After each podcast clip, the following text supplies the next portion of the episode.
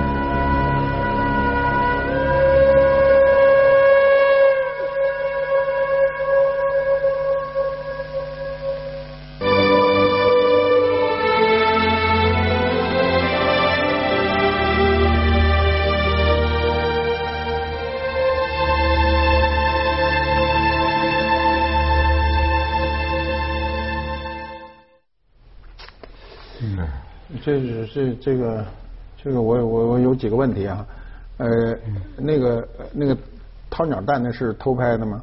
那是偷拍的，就是在黄河的对岸，因为这个这个鸟叫那个苍鹭，它呢做这这个窝呢特别的这个特殊，它是在悬崖峭壁啊，它非常聪明，因为什么呢？它如果是把这个窝做在一个非常明显的地方，人容易到的这个地方的话，它就容易对它造成伤害，它就在那个悬崖峭壁上。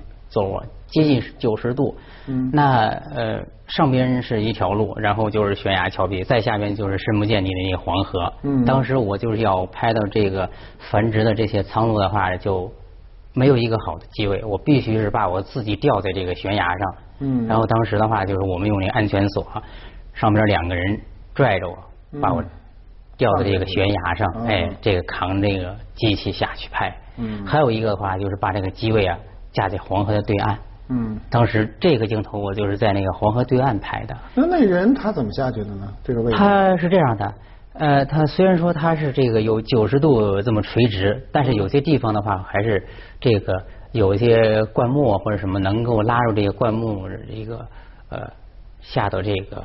鸟蛋这个鸟窝的地方。可是那人在干什么？我觉得我不理解他，他干嘛掰了以后他就不管了？当时我拍的时候，我也觉得匪夷所思，因为我就觉得这个什么呢？就是把蛋都掰碎了，他这弄给给给你弄毁了呗，好玩吧？是不是？是。呃，当时其实我我挺那个痛心的，因为我拍的时候，完了呃，我就其实一开始拍着这个哎镜头对着这鸟蛋，我在拍这个苍鹭整个的繁殖过程，结果就看见那个灌木丛完了之后在动。后来就下来了一个人，其实当时下来是三个人，先下来这一个人，然后他那个站在那个石头凸起的那个地方往下看了一眼，完了，一看有鸟蛋在，我通过那个当时他那个眼神的话，能看出来他是不止一次来这个地方，就是观察这个鸟蛋，嗯，呃，就是完了之后，我这个长焦镜头就赶紧那个把它框在我这画框里边，嗯，因为我在黄河对岸嘛，我也没法去阻止他，嗯。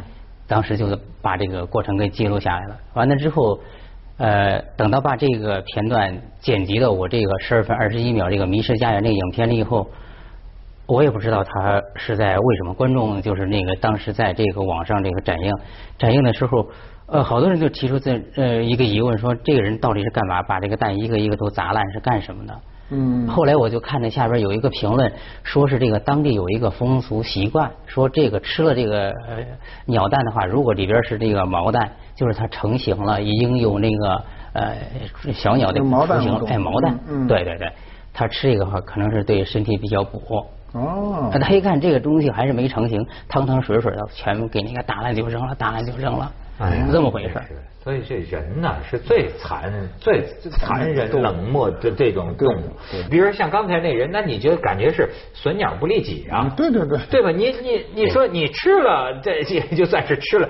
你你没吃，你我觉得今天的人呐，好些就是这样的一种，呃，失去了个最基本的这个怜悯和善良，是不是？对。那我这个影片的话，其实我就有一个目的，就是通过我这个影片的放映，然后能够唤起更多人的这种良知，用他们的实际行动保护生态环境，保护我们赖以生存的家园。所以我们可以再看一段，还有这一段啊，叫《悲催的江豚》，这就是他拍的重点。他拍的专门就是记录啊人类的活动，你是怎么样侵害了人家动物？你可以看看这这一段。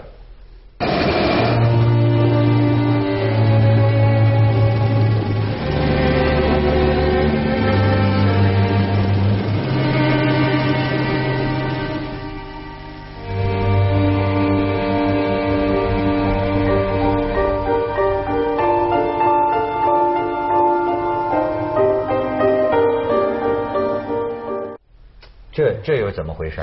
这个江豚的话，它就像刚才我说的这个普氏园林一样，它也是这个濒危级的，濒危了，已经非常濒危了。濒危级在长江流域这特有的一个物种，跟人是非常接近，因为它是那个长江唯一的一个目前产呃仅存的一个哺乳动物。之前是那个白鳍豚，白鳍豚已经是灭绝了，灭绝之后就剩这个江豚了。那这个长江江豚跟白鳍豚是被誉为是这个孪生姐妹。是这样的，呃，他们那个残存的数量啊，仅存的就是也是不到一千只，也是比大熊猫就少。它被誉为是水中大熊猫。嗯，啊，那你刚才记录的这个这个人的这个在江上的什么活动是对它的生存有影响？这是那个就是长江啊流域非常多的这个呃航运非常频繁，呃挖沙的，还有这个航运，那个螺旋桨啊。呃，经常会把这个，因为这个江豚呢，它是靠这个声呐去传递信息的。嗯。那这个船只非常频繁的话，对它这个传递信息造成一定的影响。那刚才那个血呼斯拉的那个那个江豚，那个是怎么死？的？那个是死了，那个是被那个呃挂死了，就是那个有那些滚钩，呃，渔民打鱼用那个滚钩，它就它的视力是非常弱的，在这个水里面，尤其现在这个长江水啊污染了，污染之后的话呢，它。呃，就呃，搞不好就是撞到这个网上了，那个网上全是那个钩子，嗯，挂死了，是这样的。有学者说人类是地球的癌症，就是这个这个意思。因为人类其实人类在这个星球上活着是一个侥幸的事，就我们曾经也是濒危物种，我们在一万多年前的时候就是濒危级啊，就是您也是说不定就没了。嗯。可是我们度过了冰河期以后呢，就赶上一个好时候，就是简单的说赶上春暖花开了。呃，这个人类就开始增长，一开始增长的速度很慢，大概是就这个这个星球上如果够一亿这个数吧，大概要就是这个从冰河期算起，大概走了一一万年，后面就剩两千年。这两千年呢，人就开始从一亿，每两百年增长一亿，增长了两千年就增长到十亿。但从这十亿这个节点上出了一个问题，就是工业化革命。对，工业化革命正好在十亿这个节点上，这个星球容纳十亿人是没有问题的，现在容纳七十亿人是有问题的。而且未来可能要承受到一百到一百五十亿人的这个容量，那肯定是有问题。两国怎么努力了啊？对对对对，这很可怕。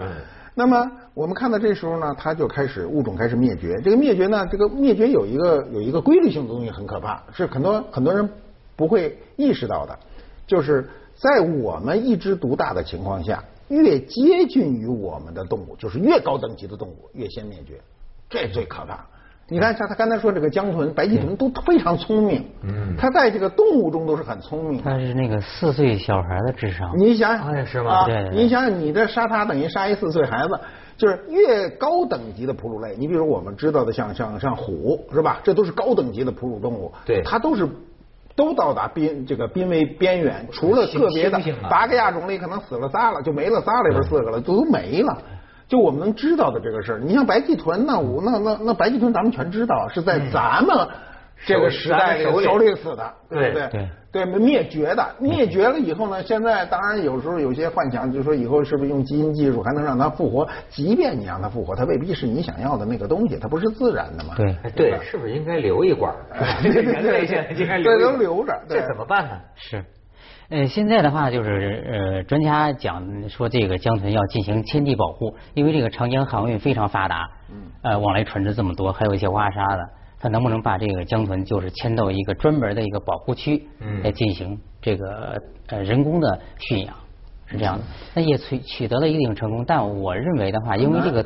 对，很难，因为这个这会造成这个基因的退化。虽然说我不是学生物的，我学电影的，但是我就是我在拍摄的过程当中，我了解到这样的信息，是这个是不利于这个人工人工组豢养一定是有这哎，个问题。你哎你像刚才我们看到的，好像是个小鸭子吧？对一个小鸭子死了，哎另一个小鸭子在他身边这个含情脉脉。嗯对那是怎么非常感人对对，那个当时我拍的时候，我就，哎呦，我我非常非常的痛心，真的是当时把我感动的。他们才呃这个出生仅仅是十几天，因为当时吃了那种毒死的小鱼。嗯，后来你怎么知道他是因为吃了毒死小鱼？呃，这个鸭子是当时那个我们从农民手里边把它救下来的。嗯哎，就出生没多长时间，这个农民呃过黄河的时候，把这个小鸭子给这个逮走了。逮走之后的话呢，我们发现呢，当时因为正在拍摄，完了就把这个鸭子给救了。救完之后的话呢，就是呃，我们把它那个呃放养，放在一个小的那个水水坑里，因为那个地方我们也不知道这个呃水水环境有污染了。结果后来就发现它陆续的这个死去，因为因为那个小鱼后来死了，因为那天我们那个在拍的过程当中没没发现这种情况，就把它放在那个水塘了，我们就去拍别的这个物种了。嗯等回来之后就发现它一个一个死去了，当时特别的痛心。它们出生才十几天，哎呀，我我后来的话呢，我就把这个整个的过程给给记录下来了。陆续死去，每死一个的时候，我就把他们埋在这个黄河边，挖了一个坑。我说你还是呃回归这个黄河吧。嗯。呃，我们出去排东西的时候，我会带一点香，这也不是迷信，可能是是怎么着的。我觉得，作为一个生命的个体，他们同样是一个生命，他们他们没有了，我们眼看着他们从我们眼前消失了，就我就不是非常不是滋味。完了之后，就每死一个，我把他挖坑埋了，完了就给他们上三炷香磕头，嗯是这样子。到最后一只死的时候，我记得非常清楚，因为我那个镜头就是推拉半个小时，嗯一直是死不瞑目。当时拍了一张照片，我传到那个我的微博上，他就一直就是眼睁着，就像是活的一样，就一直没有死去。他死完之后，他就坐到那儿，就根本就没有倒下。嗯这个是前一只，前一只死了，就是最后这个我我讲的这个演一一直那个就是没有合上眼死不瞑目的这一只，就是倒在这个小鸭子旁边的这一只。嗯那个刚才我们看到影片那死的一只是倒数第二只。嗯你看他这个镜头真的，我觉得是，即使是是一个非常好的专业演员去演，他也演不出来这种嗯情境。你拍这个片子花了多长时间？你看这个花了五年的时间。五年啊！哦，对，我从零八年就是一毕业我就来干这些事儿了。嗯一年就是三分之二的时间都是在野外风餐露宿，就是就拍这个风霜雨雪。那你团队有几个人呢？我最初是六个人，后来的话，这个人慢慢慢慢都走了，因为我从事这个劳动就是呃这种特殊的工作，非常非常的辛苦。嗯啊，我也负担不起。早饭，嗯很多时候这中午饭是没了，对对，晚饭都不都很多时候也就不吃了。对呃，因为拍这个需要长时间在外边儿。是是是是对对对，是是。呃，因为我这个就是镜头的话，必须是这个一天基本上是不停的就在开着机。嗯因为等我发现这个鸟的时候，捕捉到它的这种状态的时候，它已经是这个就是呃，要么就飞走了。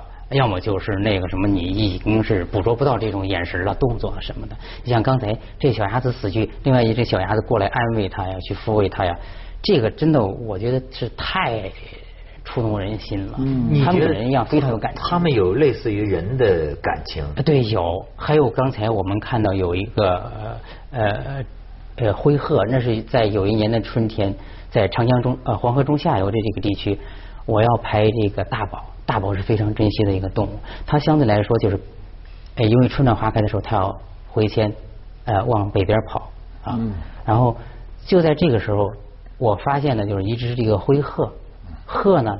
它当时我就对着这一直在拍，哎呦，我这个时候我在想，往年这时候它就早就飞走了，为什么还剩这一只就留下来？完了之后我就一直在拍，拍了大概十几分钟的时候，我发现就在它旁边还有另外一只鹤，它在那个动，完了之后就站起来了，结果就是单腿，一只腿断了，就另外这只就一直在旁边守着它，我整整拍了一个礼拜，然后等到。呃，下一个礼拜我再来这个地方拍的时候已经不见了。嗯，所以我就在讲的话，这个动物跟人一样是非常非常有感情的，尤其是这个鹤，它是这个呃非常忠贞的。嗯，啊，对感情，呃，因为我从那个画面来看的话，它不是他的孩子，如果孩子的话，他的一个毛色呀，还有他那一个呃言行举止都不一样，他应该是夫妇。对，禽类有很多是这样，你把大雁也是这样，就是我们那个。最有名的那句诗就问问世间情为何物嘛，直叫生死相许，说的就是大雁嘛。嗯，啊，那雁丘嘛。当时元昊问这这个赴考的路上，就看到这么一景，就说这个死了，那个从天上直接下来就自杀而亡，最后这些人就把他埋了嘛。对，埋了以后，对，就说。这这句话，那就是后来琼瑶的电影、小说、歌曲里都要反复的吟唱的。这话实际上是说的是鸟的情感，并不是人的。真是，你看，咱也说在天愿为比翼鸟，这就是人类的这个观察。鸟类好像经常有这种类似于这个鸳鸯啊这种感情的东西。对对对对对。咱们去一下广告，锵锵三人行，广告之后见。你觉得中国这个事儿有解吗？我觉得主要是这个政府他能够重视的话就会有解，如果不重视的话，我觉得。真的是挺难的，我怎么觉得有点悲观？就有的时候，我觉得重视也解决不了。现在不是光中国的问题，全球的问题。你看，他有时候我有一次看到过一个，就是这个青藏高原上，你只要这一条大路修过去，很多动物因为你这个就绝种了。对，因为它南北这个对迁徙迁徙，它好像说有一种什么羚羊，还是有一种什么，就它这个蹄子啊。只能在草地上。对，你不要以为你一个马路，他他他他们拍啊，就是说他那个蹄子踩在柏油马路上，据说那个感觉就像是咱们踩在烙铁上走路一样。对，他那个根本就走不过去。所以他过不去，他不能南北迁徙。对，他这个物种我觉得，我觉得人类呢，对自己的反省最多就能做到对动物的有益伤害制止，是无益的伤害。就像这类，你比如化学物的化学物是是吧？你大量的食用农药化肥。它在生物链中，它一点一点的，最后聚集到高等动物体内，这都可能很难弄。就是现在这个物种的灭绝速度已经超出我们的想象和估计。而且呢，你看你在中国那么多地方走啊，你比我们就见得多了。那经常的文章上面讲，就说中国现在这各地啊，嗯，已经没有农村了，没有田园风光了。是这个，我觉得这种太痛心了，因为。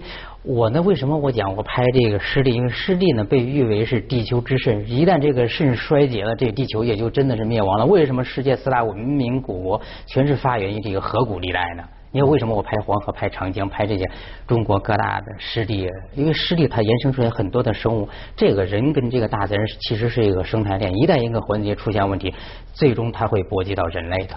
哎，咱们可以再看一段片子哈，它这个生态灾难的这个掉水、掉沙子带来的。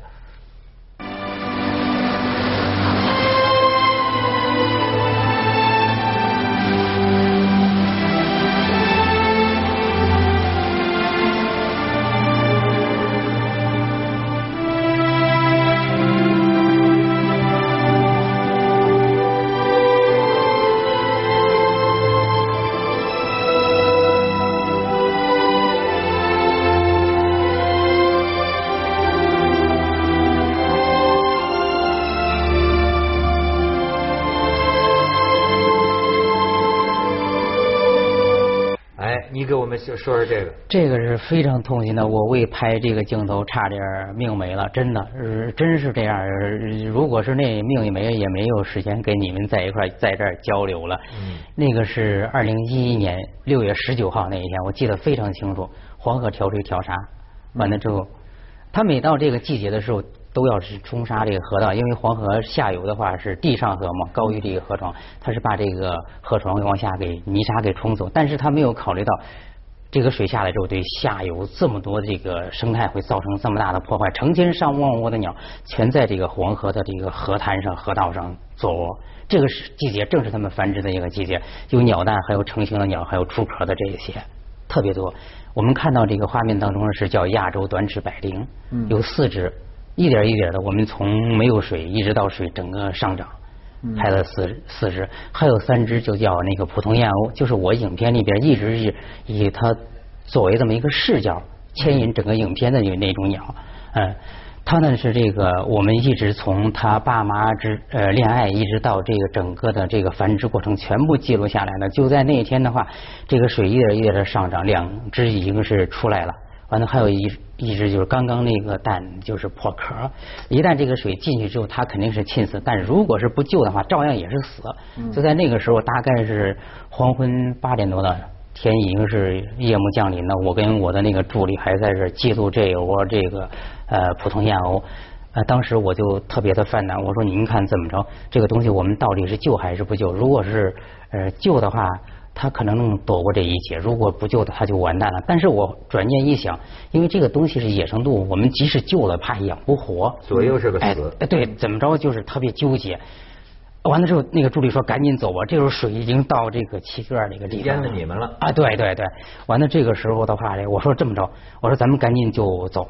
完了之后，大概就是我们跑了一百米的时候，我又跟那个助理说：“我说这么着吧，我说你先走，我呢就赶紧回去，然后把这个鸟啊，就是两只小鸟，还有这个呃四只亚洲短翅百灵，全把它这个拿起来放在兜里边，还有这个鸟蛋。”完了，这个时候哈，已经是到那个什么了，就是水慢慢慢的上涨，已经到这个腰部的地方了。我们之前给那个河边的船老板已经打了电话，我说你赶紧过来接。当时的话，这就是水非常的急，那个水下来非常非常的湍急，对，知道。对，还有一个是黄河水这个地形啊，非常的复杂，你就不知道那个下边会陷进去。完了之后，我就往前走。接着下来为您播出《西安楼冠文明启示录》。后来就救了，救了之后到这个黄河边，我就是把它放在腋窝下。